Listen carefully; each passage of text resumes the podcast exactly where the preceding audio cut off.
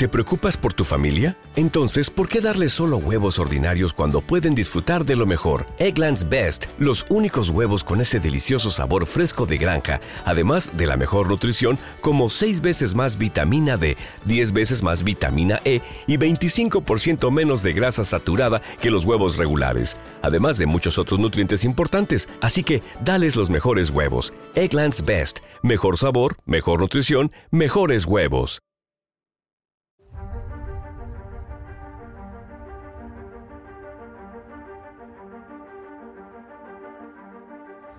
Bienvenidos a El viajero de la ciencia, un intento por dar respuesta a las preguntas más apasionantes que se abren ante la ciencia y la tecnología. Un puente que nos transportará a miles de caminos, a miles de respuestas, pero ante todo a un sinnúmero de preguntas. ¿Te atreves a iniciar con nosotros la búsqueda?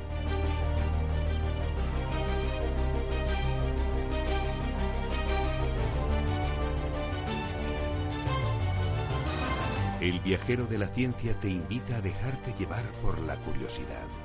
Abre tu mente a la infinidad de posibilidades del conocimiento, los datos, las pruebas, las teorías, la tecnología que cambiará el futuro.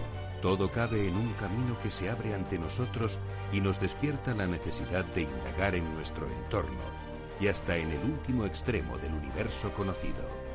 El viajero ya está en marcha. El viajero de la ciencia, Carlos Alameda.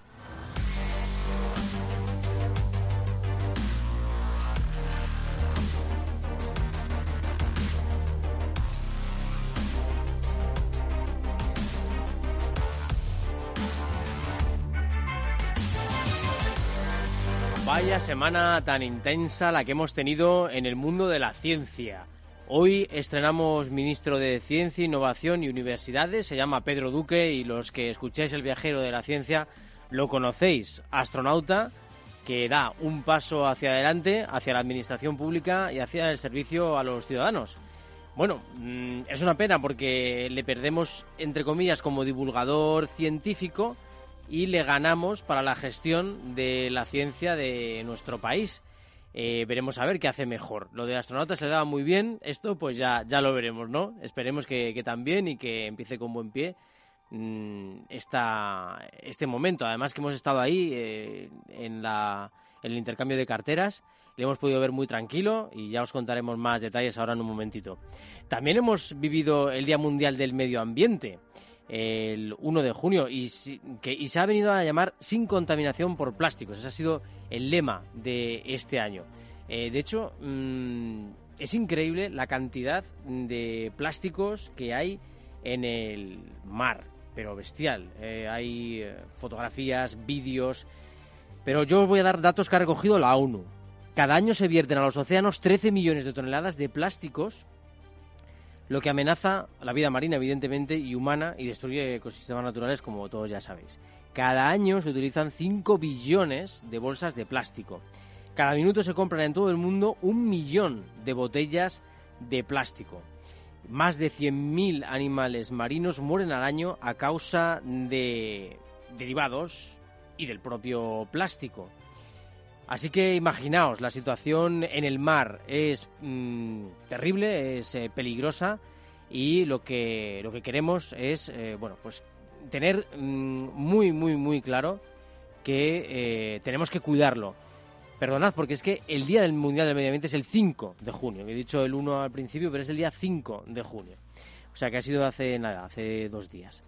Bueno, pues esperamos seguir concienciándonos aquí también en el Viajero de la Ciencia sobre el tema de la importancia de no utilizar tantos plásticos. Ya hablamos sobre el tema anteriormente y os trajimos a una persona que está empezando a vivir sin plásticos y os animamos a que escuchéis de nuevo ese podcast y empecéis también una vida eh, como ella, sin este tipo de elementos. Vamos ya con el sumario de lo que se espera hoy en el Viajero.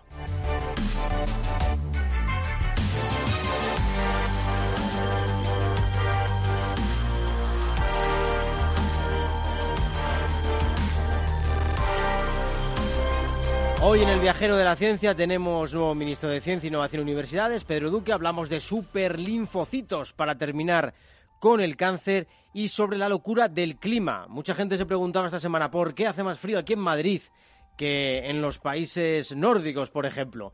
Pues ahora os lo contamos.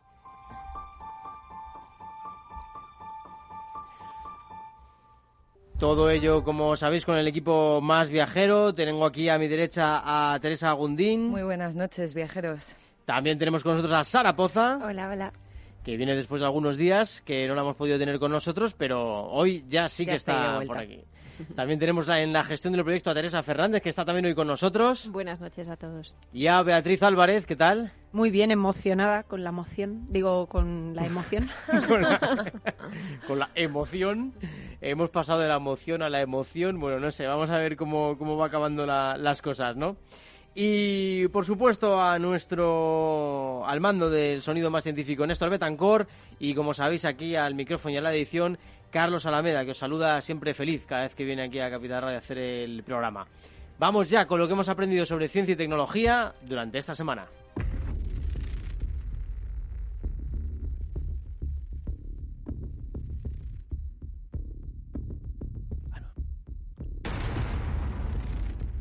Eliminan el cáncer de mama de una paciente con metástasis usando terapia celular. Un equipo estadounidense ha probado con éxito la inmunoterapia. Con estos tratamientos se adiestra el sistema inmunitario de los pacientes para que reconozcan y eliminen a las células del cáncer. Es especialmente efectivo con tumores que mutan rápidamente como los de mama, el melanoma y los tumores de pulmón causados por el tabaco. Un equipo de la Universidad Complutense de Madrid gana el Premio Nacional de Resistencia a Antibióticos. Para el profesor Bruno González, líder del equipo premiado, la resistencia a antibióticos es el mayor problema sanitario al que nos enfrentamos. Por eso, su equipo ha estudiado en aguas residuales la distribución de un gen nuevo que también descubrieron. Se llama MCR1 y resiste a la colistina, un antibiótico que se venía usando poco en humanos. Y descubiertas tres nuevas tierras situadas cerca, bueno, a 160 años luz. Investigadores del Instituto de Astrofísica de Canarias y la Universidad de Oviedo han encontrado dos nuevos sistemas planetarios, uno de los cuales alberga tres planetas del tamaño de nuestro. Los datos los ha facilitado el satélite Kepler de la NASA y el Gran Telescopio Canarias. De mm, España estrena, como decíamos, ministro de Ciencia y Ministerio de Ciencia. Al frente de él estará el astronauta Pedro Duque. El ingeniero aeronáutico Pedro Duque, el primer astronauta de nacimiento y nacionalidad española en viajar al espacio, es el líder del nuevo Ministerio de Ciencia, Innovación y Universidades. Duque ha trabajado en la Agencia Espacial.